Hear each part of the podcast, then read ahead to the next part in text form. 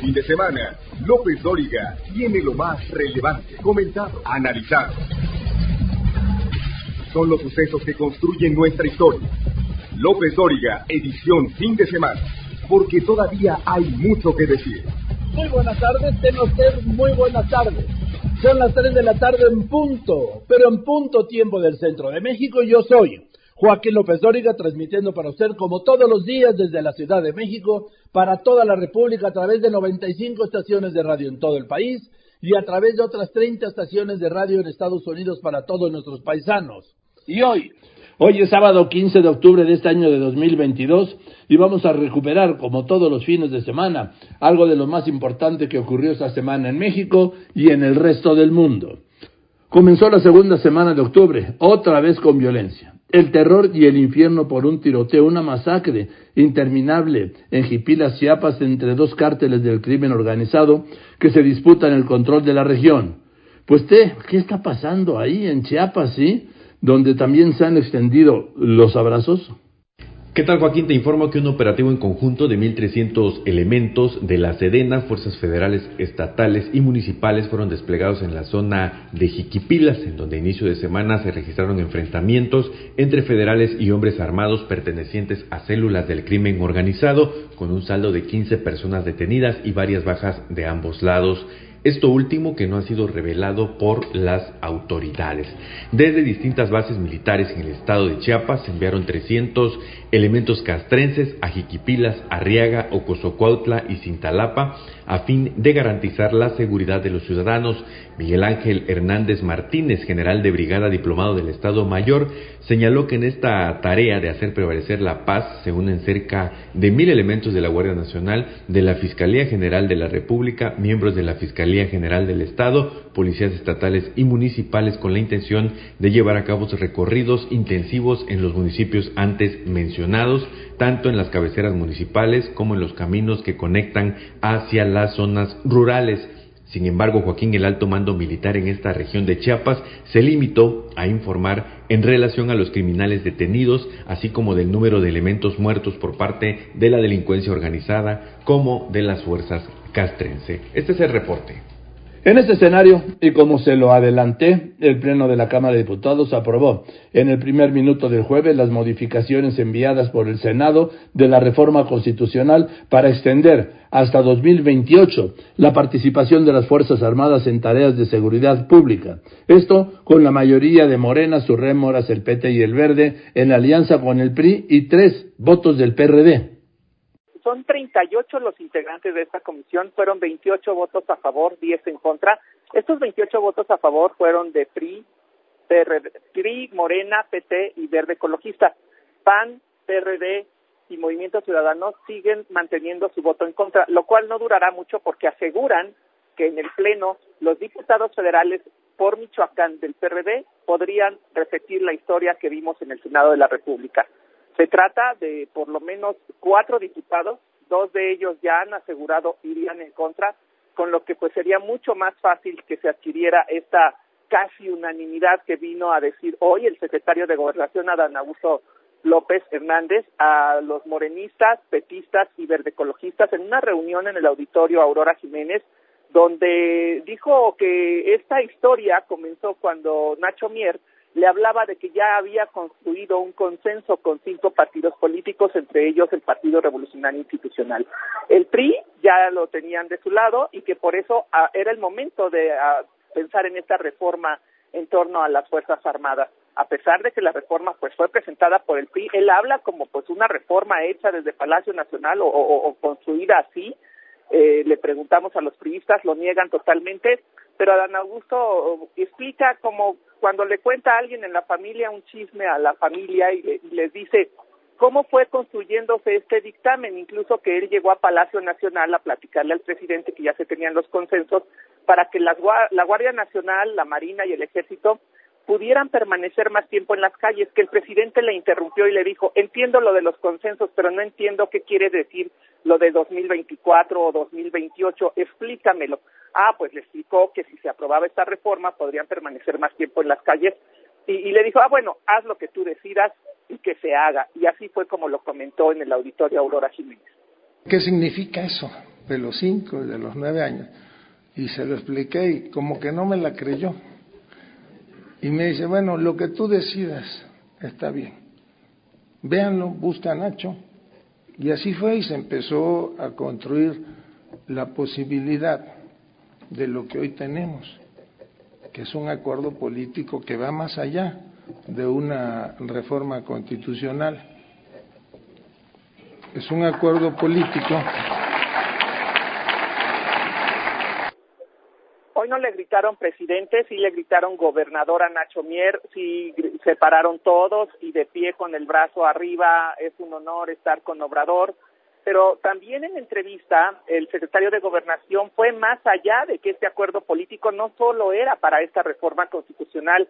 Adán Augusto explicó que este acuerdo político puede reabrir la reforma eléctrica y garantiza unanimidad para la próxima semana aprobar una reforma electoral. Así lo dijo.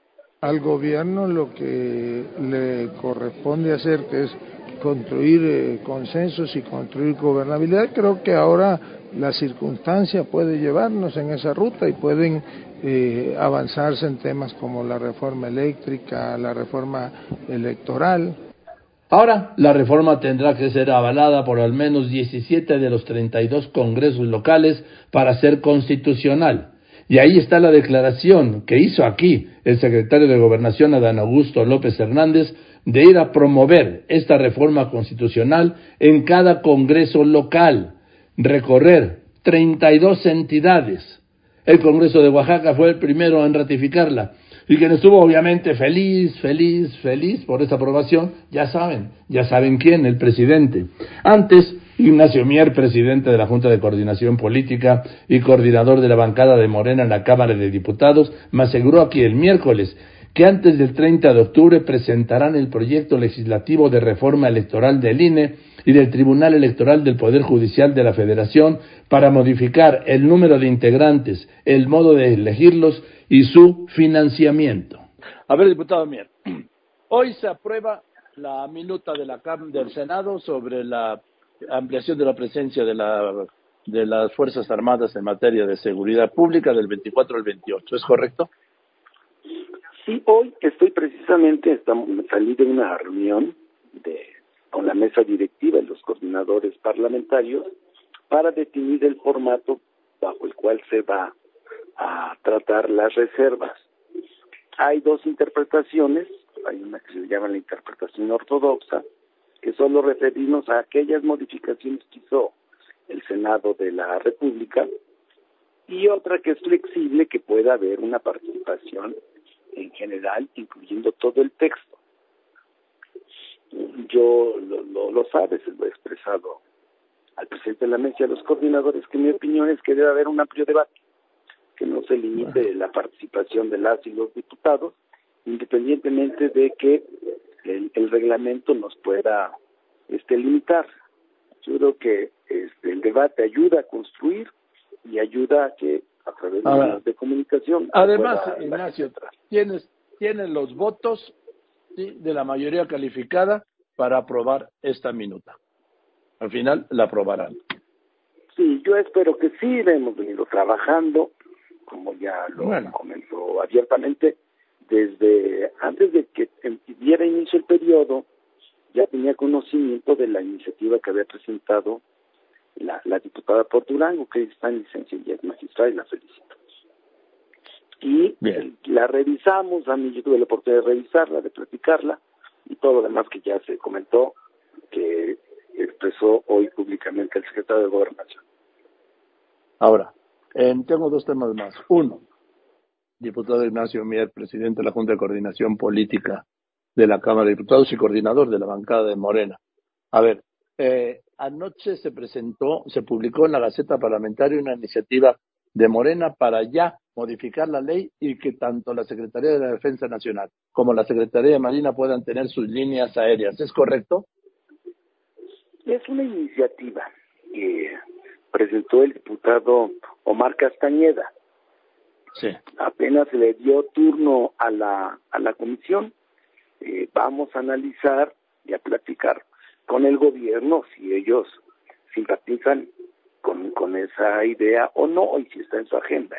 Esta es una no, pues el presidente ya dijo que quiere, Ignacio. El presidente ah, dijo que él quiere que él quiere que la, la Sedena tenga su línea, su aerolínea comercial. Y que iban a empezar con 10 aviones. Vamos a, ya está en la comisión, vamos a darle proceso al legislativo y seguramente en las próximas semanas podemos estar platicando esto, estimado Joaquín. Porque lo que yo he visto es que en el en el presupuesto de regreso de la Federación, en el documento que envió Hacienda el día 8, pues este no viene ninguna partida para crear líneas aéreas ni en la defensa ni en la marina. Así lo es, porque tiene impacto presupuestal, porque tiene implicaciones de carácter legal, por eso es que Además, quiero ser cauto con la iniciativa. No he tenido oportunidad de leer la iniciativa que presentó el diputado Mar Castañeda. Este, o sea, es de un diputado y no de Morena. Es diputado de Morena. Sí, pero es diputado de Morena. Sí, perdón. ya, eso sí. ¿Es la, ¿Es la iniciativa de un diputado de Morena o de, la, o de Morena? No, del diputado Mar Castañeda de Morena. Bien, el, siguiente punto. No es del grupo ¿eh? Ah, bien. El segundo punto. Esto de, pues, expropiar, lo que llaman bienes mostrencos, lo que pasa es que yo no sé si el dinero sea jurídicamente un bien mostrenco, pero eso ya es otra discusión que no es para acá. Pero en fin, de que el gobierno se apropie de las cuentas bancarias que no se estén usando. Sí, no, hay, hay una disposición ya en el artículo 31 de la ley de instituciones de crédito que establece que cualquier cuenta que después de tres años no tenga movimiento se va a una cuenta llamada cuentas globales. Y después de seis años, ya lo dice la ley, si no tiene movimiento, todas aquellas que en pesos, están en UMAS, pero en pesos que anden por alrededor de 51 mil pesos, se van directamente, prescriben en favor de la asistencia pública. Eso dice la ley. Pero hay muchas cuentas que están en la misma situación jurídica que estas que son hasta por 51 mil pesos, que rondan incluso en los 1.900 millones de pesos. ¿eh? Y que cuánto? También, 1.900 millones de pesos. Mm. Entonces, este, no es presumiblemente después de seis años que nadie la reclame, que no haya juicios de extinción de, de dominio, ni cualquier procedimiento este, para solicitar su recuperación o que generen movimientos o, o derivado de sucesiones testamentarias. Entonces, eh, esas que después de seis años se le está facultando a la Secretaría de Seguridad que puedan disponer de ella y como el que fue establecido en el en el dictamen sirva exclusivamente, como lo yo he venido anunciando, para financiar el equipamiento y la infraestructura policial bajo un esquema de distribución de 45% la federación, que será para compras consolidadas en favor de los estados y de los municipios. Había la duda ya si esto iba a ser. Y 30% los estados y 25% los municipios. Bueno, el tercer punto y último por hoy, ¿sí?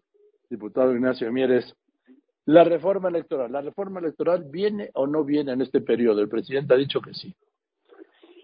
Sí, yo creo que la próxima semana, ayer le rectificamos el turno para ampliar la discusión, ahora no solamente la va, va a tener conocimiento de las 42 iniciativas, ya tiene muy avanzada la Comisión de Reforma Electoral y Fundos Constitucionales la de un dictamen que agrupa todas estas iniciativas que se han presentado, no solo la presidencial, pero mm, decidimos ampliarlo a una tercera comisión para que sean 121 diputados que seguramente la próxima semana se reunirán para conocer de este proyecto de dictamen.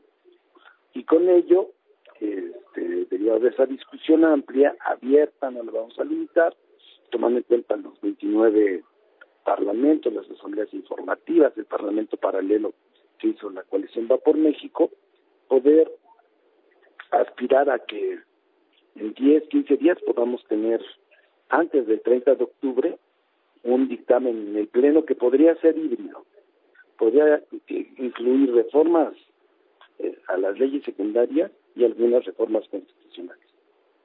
Ahora, esto implica la desaparición del INE como está concebido del Instituto, perdón, del Tribunal eh, Electoral del Poder Judicial de la Federación, como está concebido, la elección popular, como ha dicho el presidente, de los nuevos consejeros y magistrados?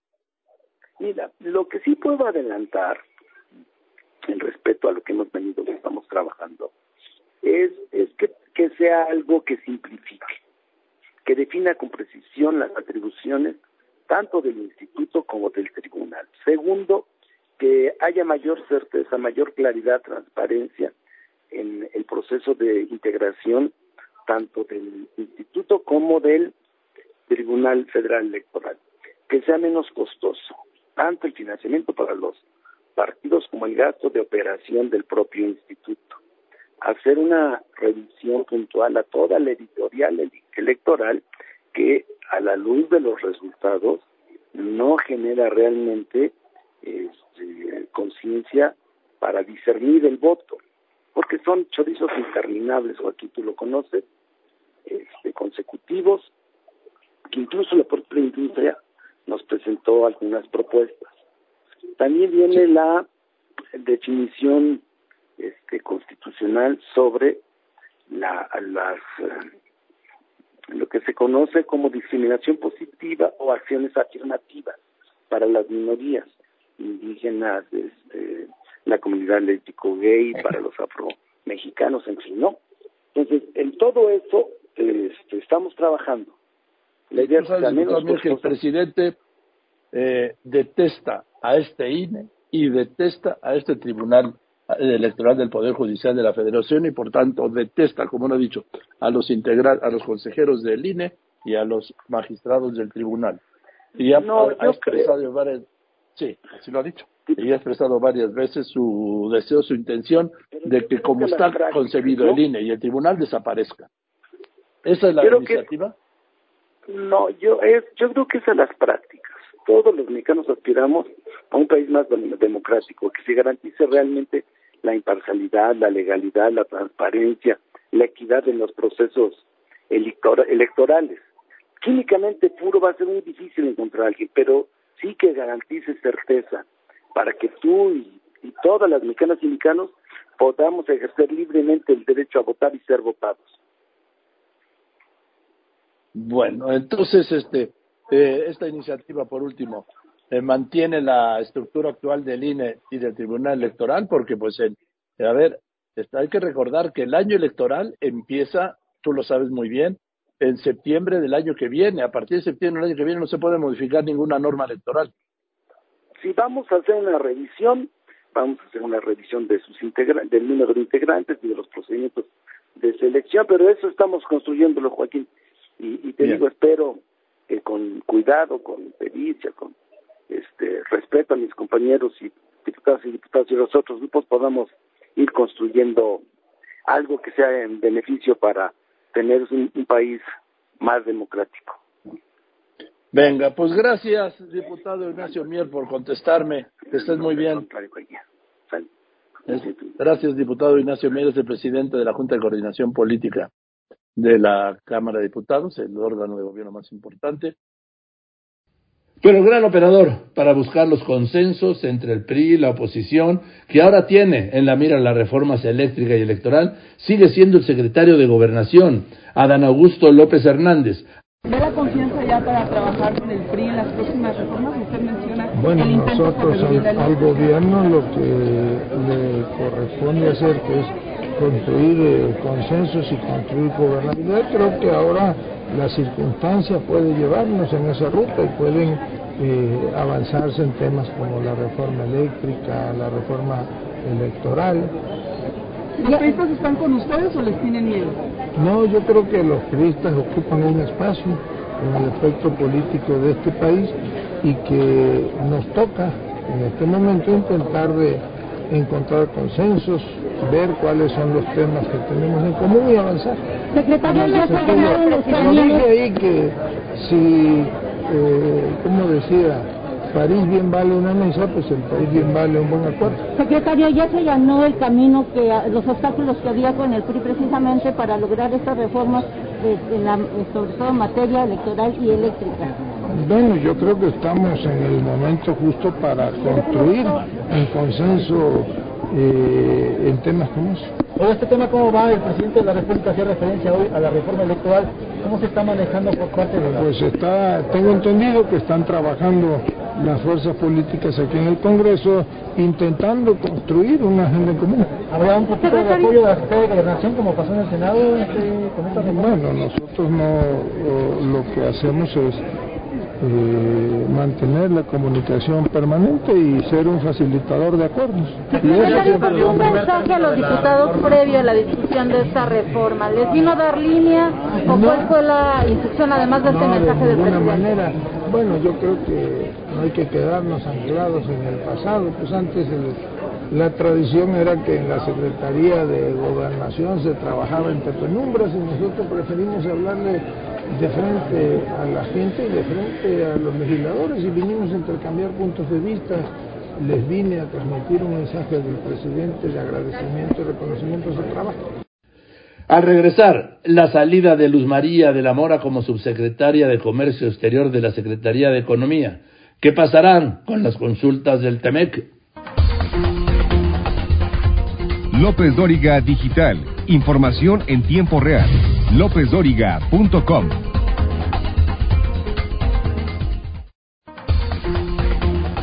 Usted lo conoce, lo ha escuchado, visto y leído.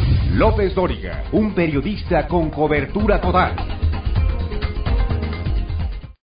En este espacio, el diputado federal periodista Ildefonso Guajardo, exsecretario de Economía, el gran operador del TEMEC y antes del TLC, me dijo que de salir Luz María de la Mora de la Subsecretaría de Economía, como salió, sería lamentable y desconcertante para Estados Unidos y Canadá, porque forma parte del equipo negociador en las consultas en el marco del TEMEC. Ella, ella es la gran negociadora, era. Ildefonso, ¿cómo estás? Gracias, buenas tardes. Hola Joaquín, qué gusto saludarte, me da mucho gusto saludarte. A ver, esta, esta llamada es de consulta. ¿Qué opinas de la salida de la, le están pidiendo la renuncia a Luz María de la Mora, la subsecretaria de Comercio Exterior de la Secretaría de Economía y representante y negociadora de México en las consultas del TEMEC. Mira, Joaquín, es, es muy lamentable que, que eh, Luz María, siendo una funcionaria que ha tenido más de 20 años, 25 años de experiencia en el sector externo, eh, en el periodo que yo fui secretario, ella no trabajaba con nosotros, pero ya se había formado mucho tiempo antes en la secretaría y pues daba cierta tranquilidad el que el equipo que ella dirigía es un equipo con experiencia en estos temas. Eh, sí, sí, sin duda resulta perturbador. Pues primero, ¿con quién la van a sustituir? Espero que sea alguien con trayectoria en temas de comercio internacional. Y en segundo lugar, Joaquín, en estas cosas, como tienes que ver con muchos países, la gente va adquiriendo prestigio, posicionamiento. Yo cuando llegué en el 2012, lo primero que hice fue ratificar al subsecretario de Asuntos Internacionales que venía del sexenio previo de un partido político diferente. Porque cambiar de la noche, así, de, la noche a la mañana, el Frente Negociador de México, pues desconcierta a nuestros socios comerciales. Digo, tienes derecho a cambiarlo, como eventualmente, en mi caso, Francisco de Rosenzweig fue a trabajar un despacho de abogados muy prestigiado y lo sustituí con Juan Carlos Becker, otra gente de mucha experiencia en el sector. Ahora, eh, ¿esto cómo lo pueden entender los negociadores? Porque es empezar otra vez de nuevo, ¿no? Nueva secretaria de Economía, pues pero sobre todo nueva negociadora, nuevo negociador. Pues sin duda siempre hay la curva de aprendizaje. Por eso ojalá dejen al equipo dentro de la subsecretaría para que pueda entrenar rápido al nuevo subsecretario, a la nueva subsecretaria pero sin duda sí, sí es eh, iniciar la curva de aprendizaje dentro de un proceso. Ha habido muchas lecturas de, del tema, de que pensamos endurecernos, de que, mira, en negociaciones internacionales, sobre todo en este caso de consultas, la negociación ya está y está plasmada en el acuerdo. Lo que estás tratando de hacer es convencer de que tus acciones no violaron lo acordado. Y en ese sentido, pues no es negociación. En ese sentido es demostrar con hechos si realmente ¿Rompiste las reglas o las cumpliste? Oye, Ildefonso, Ildefonso, eh, te escucho. Ahora, este, el primer plazo de las consultas ya se terminó, ¿no? El día 3 y en qué van. Bueno, mira, prácticamente eh, el hecho de que se hayan acabado las consultas te dice que ya estamos en un espacio donde en cualquier momento pudiera. A ver, a ver, espérame. Ya te me fuiste, Defonso. No, se cortó. Aquí estoy. Se, cortó. A ver, permíteme. A ver, a ver, Ildefonso, yo, te escucho. A ver, por favor. se cortó. Mira, me dijiste que en este momento, que en cual, a partir de ahora, en cualquier momento, ¿qué? Ahí se cortó. A partir de ahora, en cualquier momento, el, ah, nuestros eh, socios comerciales de Estados Unidos pueden solicitar el inicio del panel. Es su derecho pedirlo cuando ellos quieran. Pueden pedirlo la siguiente semana o pueden pedirlo dentro de un año. Ah, este, ¿No hay una extensión de, de las consultas? Se había dicho, se había logrado un plazo.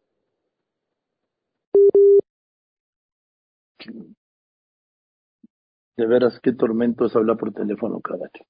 En los tiempos estelares de la 4T no se puede sostener una llamada telefónica. En el tema de las consultas y el panel del TEMEC por la ventajosa política energética de México, le puedo decir que el plazo de 75 días para resolver las diferencias en el marco de las consultas venció el 3 de octubre. Pero hay una duda, no se sabe si México logró una ampliación o no. Lo que sí se sabe es que en cualquier momento Estados Unidos o Canadá pueden invocar el panel, es decir, el tribunal. Voy a los anuncios y después de los anuncios, pues no, no hubo huelga en el Romar ni habrá este año. Continuamos.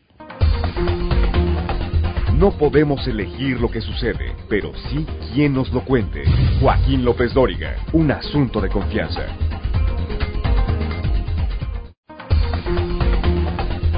En Facebook, Joaquín está en facebook.com diagonal Joaquín López Dóriga. La Asociación Sindical de Pilotos Aviadores, la ASPA, informó que los 92 pilotos de Aeromar y su Junta General decidieron no estallar la junta emplazada para el primer minuto de ayer, luego de que la administración de Aeromar se comprometió a liquidar el fondo de ahorro que debe a sus trabajadores y otras prestaciones que lo va a pagar en parcialidades en abonitos hasta 2023. Claro, no la totalidad de lo que debe Aeromar, que son 7 mil millones de pesos. La ASPA explicó que la huelga hubiera sido el pretexto de sus empresarios para cesar operaciones y culpar a los trabajadores, por lo que se privilegió el futuro y viabilidad de Aeromar, pero en caso de no cumplir se hizo un nuevo emplazamiento a huelga. ¿Para cuándo? Para el 18 de enero. La última vez que hablamos te dije que iba a reventar lo de Aeromar. ¿Te acuerdas? Completamente. Y, si, y si no ha reventado ha sido por la tolerancia del personal, pilotos y avalladores porque es una empresa que los dueños ya abandonaron. Completamente, Joaquín. Eh, creo, y te va a sonar esta frase que la he estado utilizando porque estaba leyendo un libro hace unos días, eh, y, y, hemos sido tolerantes hasta extremos criticables. Hemos sido bastante tolerantes. Hemos, pero déjate, doy un antecedente, Joaquín, para que sepan. La empresa Aeromar acaba de mandar un comunicado diciendo que se ha puesto en, comunicación con nosotros y buscando llevar a cabo eh, una reestructura. Oye, ya no les creo, son unos viles, mentirosos, transposos y están mintiendo una vez más. Te lo voy a decir, cuando inicia la pandemia, no nada más los pilotos de México ni de Aeromar, los pilotos de absolutamente todo el mundo cedimos parte de nuestros salarios, condiciones eh, contractuales, laborales, y en Aeromar no fue la excepción. En Aeromar nosotros sin pago, sin retribución, sin tener nada a cambio. Les dimos más de 7.8 millones de pesos por primera vez, luego 27 millones de pesos, luego les cedimos a nosotros desde antes de la pandemia, ¿eh? desde antes de la pandemia, nos deben más de 28 millones de pesos a, la Asociación Sindical de Pilotos Aviadores. Nosotros, los compañeros pilotos del Grupo Aeroméxico, hemos prácticamente en un esfuerzo con solidaridad y con unión, hemos ayudado a nuestros compañeros, a sus familias, a todos, porque eso es lo que hacemos, a mantener su seguro de gastos médicos. pero hoy, como lo platicamos el otro día, y que eh, con tu gran experiencia y habilidad lo, lo mencionaste, hoy lo digo yo también, nos robaron, nos robaron. Imagínate que nos quitaron nuestro fondo de ahorro y con la desfachatez, como sinvergüenzas, llegan y me dicen, me gasté tu dinero. ¿Cómo crees que no es imposible ya esto? Hemos sido bastante tolerantes. Pero ellos dicen en su comunicado que no, que todo está bien y que mantienen conversaciones con la ASPA, sí, y que su esfuerzo y dedicación se concentran en fortalecer el negocio. ¿Es cierto? Joaquín, no me creas a mí, te lo prometo que hemos estado, la secretaria de Trabajo, la maestra Luisa María, que a la cual le mando un afectuoso saludo, un servidor y la parte patronal, hemos firmado, te voy a poner el ejemplo, hemos firmado un día 13, 14 de cierto mes, el que para el día 15 me van a pagar completamente bien mi quincena, con tal condición de que yo los apoye con ciertas cuestiones de operaciones, bueno, los pilotos se los damos. Dos días después lo incumplen. No tienen vergüenza en mandar ese comunicado. Lo digo fuerte y claro. Te lo platicaba la vez pasada. Me tocó, fui a buscar a la familia Katz hasta el otro lado del mundo porque ya no vienen a México a enfrentar la justicia de los robos que le han hecho al IMSS, al Infonavit, a ti Joaquín, a ti y a todos los mexicanos. Siete mil millones de pesos le deben a la nación. Eh, los he ido a buscar hasta el otro lado del mundo porque ya no quieren regresar a México y les he dicho, vamos a, buscar un acuerdo, un, una forma de llevar a cabo esto. Eh, yo los apoyo, nosotros hacemos lo que, los apoyamos en lo que sabemos hacer, que es trabajar. Me mintieron en la cara. El señor Svikats me mintió en la cara, lo digo con vergüenza y lo digo no con vergüenza, sino con sentimiento, porque mis trabajadores, las esposas, los hijos, el ser humano que trabaja creyó en mí porque fui el portavoz de la palabra del empresario. Es un sinvergüenza. Bueno, porque esto de tomar el fondo de ahorro es un delito penal. Nada más. Lo estamos Digo, pero... llevando a la... Y, y, te platico peor, ¿eh? No es lo único. Imagínate un piloto que me habla diciéndome que lo están desalojando porque este condenado también se robó su dinero del Infonavit. Imagínate un piloto que nos habla que no le están que, que no le quieren dar el servicio médico, la atención médica en el IMSS, porque no han pagado las cuotas del IMSS. Imagínate nada más. No tienen vergüenza, están poniendo en peligro a las familias. No se dan cuenta que no estamos hablando de, de máquinas, estamos hablando del ser humano. Estamos hablando de, de, mujeres con cáncer, estamos hablando de niños, no tienen vergüenza. Yo no sé si el señor Svikats tenga más negocios aquí en México con alguien más, pero lo que sí les digo es que es un sinvergüenza. Yo no haría negocio, no, no le compro un gancito, en verdad. ¿El de dónde surge este señor Svikats? Eh, la familia Katz, eh, don Marco Katz, que era un caballero, eh, falleció, la familia, tengo entendido que tenía ciertos negocios en las cuestiones petroquímicas. Hace algún tiempo hay algún rumor, no me consta, que vendía, eh, tenía algunos negocios con la misma Secretaría de la Defensa Nacional, que tenía varios negocios en petroquímicas aquí en México. Es una familia que inclusive tiene a su sobrino trabajando en la administración y nos han mentido, han sido abusados Joaquín, lo digo con dolor, porque si alguien ha sido tolerante por muchos años, por muchos años han sido los trabajadores.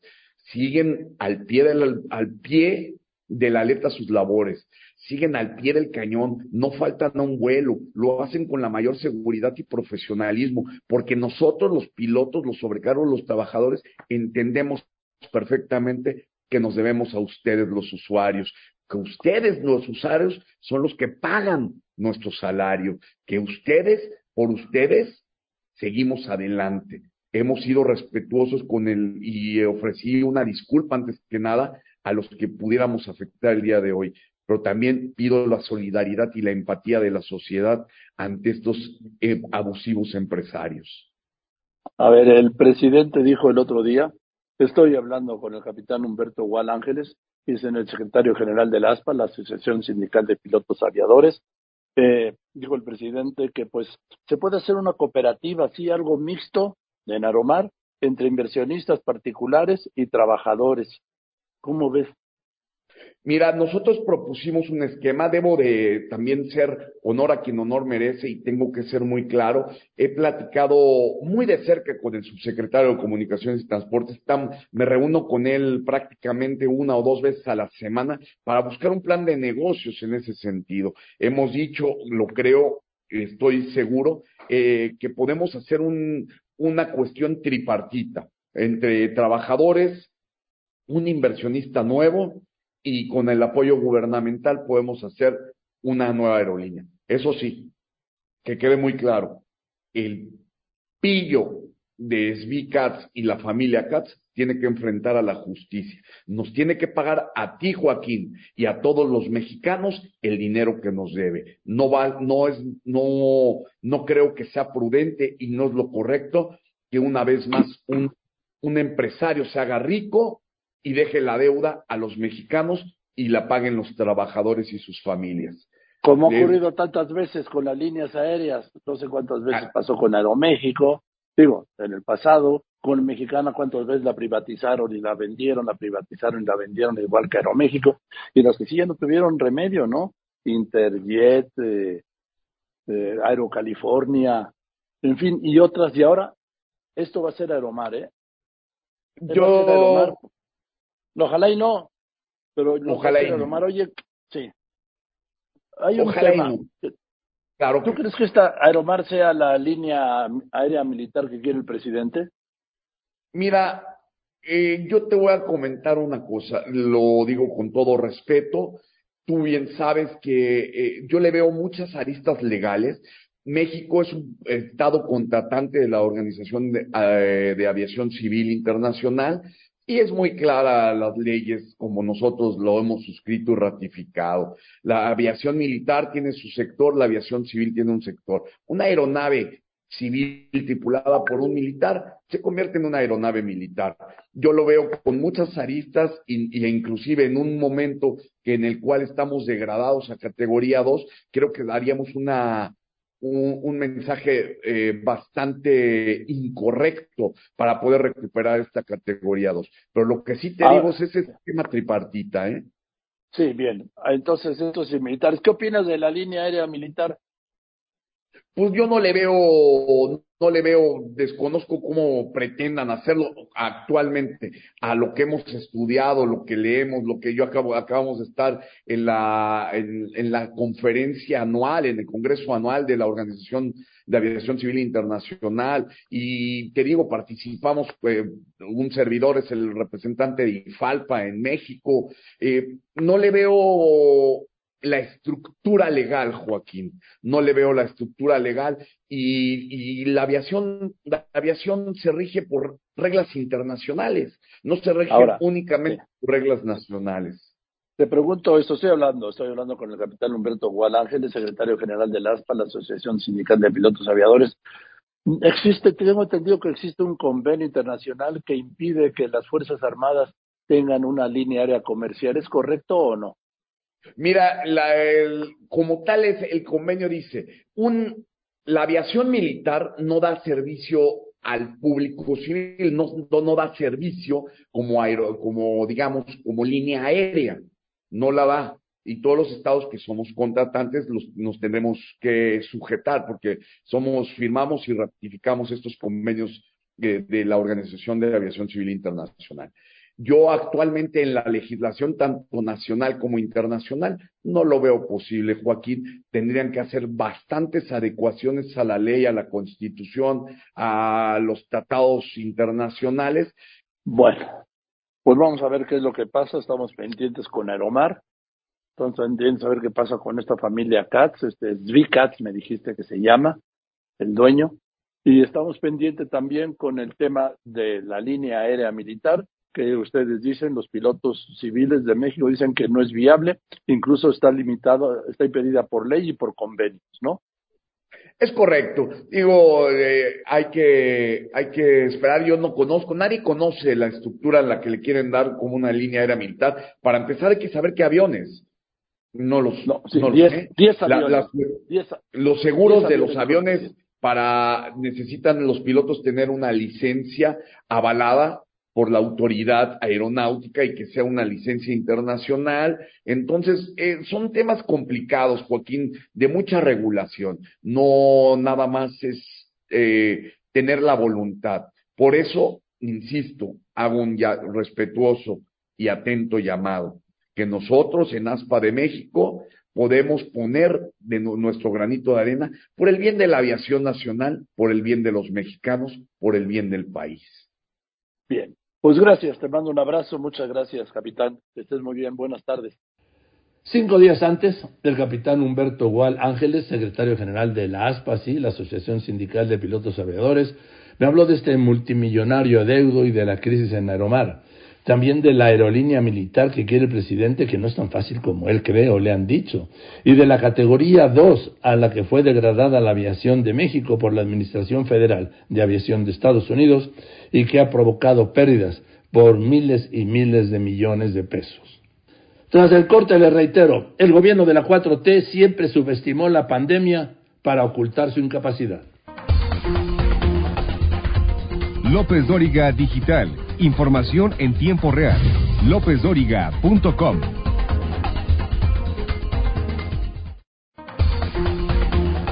Usted lo conoce, lo ha escuchado, visto y leído. López Dóriga, un periodista con cobertura total.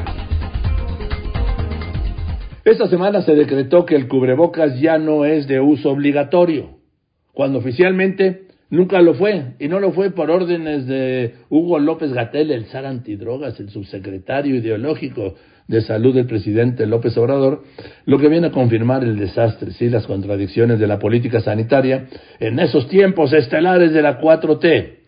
A media semana iban 7.098.500 contagios y las muertes superaban las 500.000. Pero ellos, claro, siempre tienen otros datos luego de que el gobierno federal presentara los lineamientos respecto al COVID-19, entre ellos que el uso del cubreboca ya solo es recomendable en espacios abiertos y cerrados, en los que no hay sana distancia, como las oficinas, siempre y cuando haya una distancia de 1.5 metros y buena ventilación, la jefa de gobierno, Claudia Sheinbaum, dijo que el Consejo de Salud de la Ciudad de México se reunirá esta semana para definir las recomendaciones en torno al uso de la mascarilla. El Consejo de Salud se está reuniendo ayer eh, se lo planteaba Oliva, se está reuniendo el Consejo de Salud, también para ver cuál es la recomendación. Digamos, hay sugerencias y hay recomendaciones. Nunca hemos hecho obligatorio nosotros el uso de cubrebocas, pero sí hay recomendaciones de salud, ahora además que viene el invierno.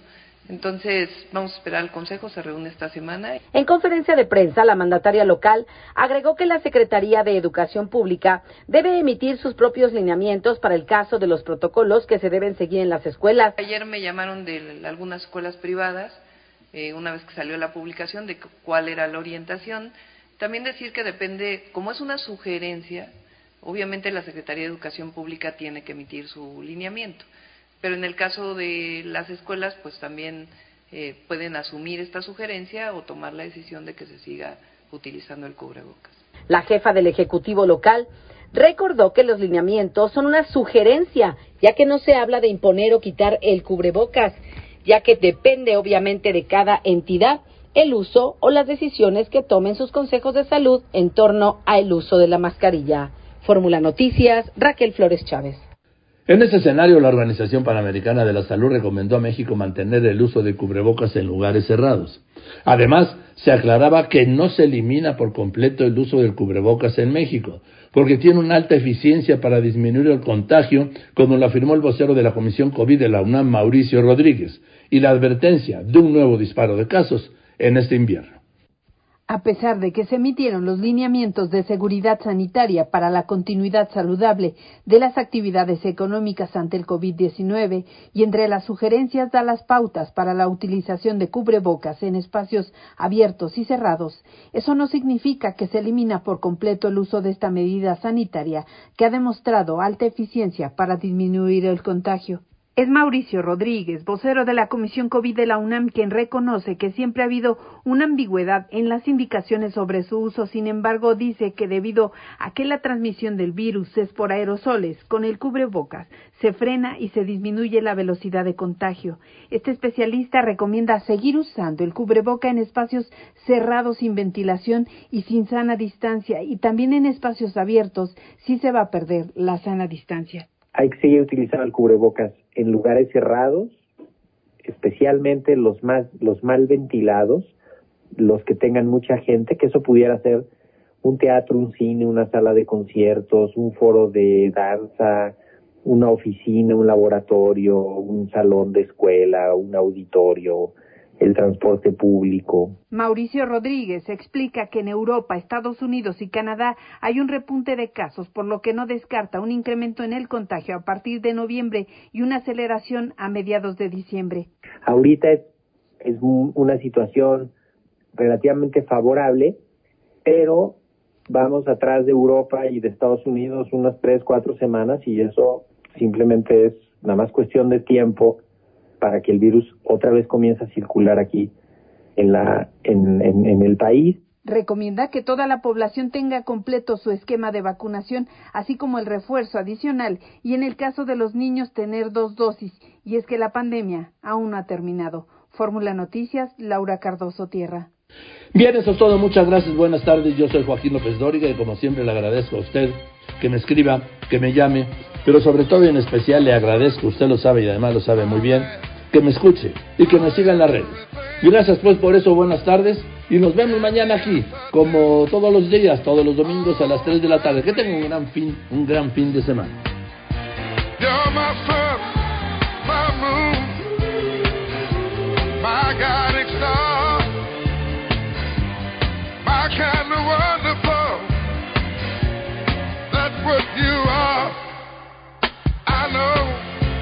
there's no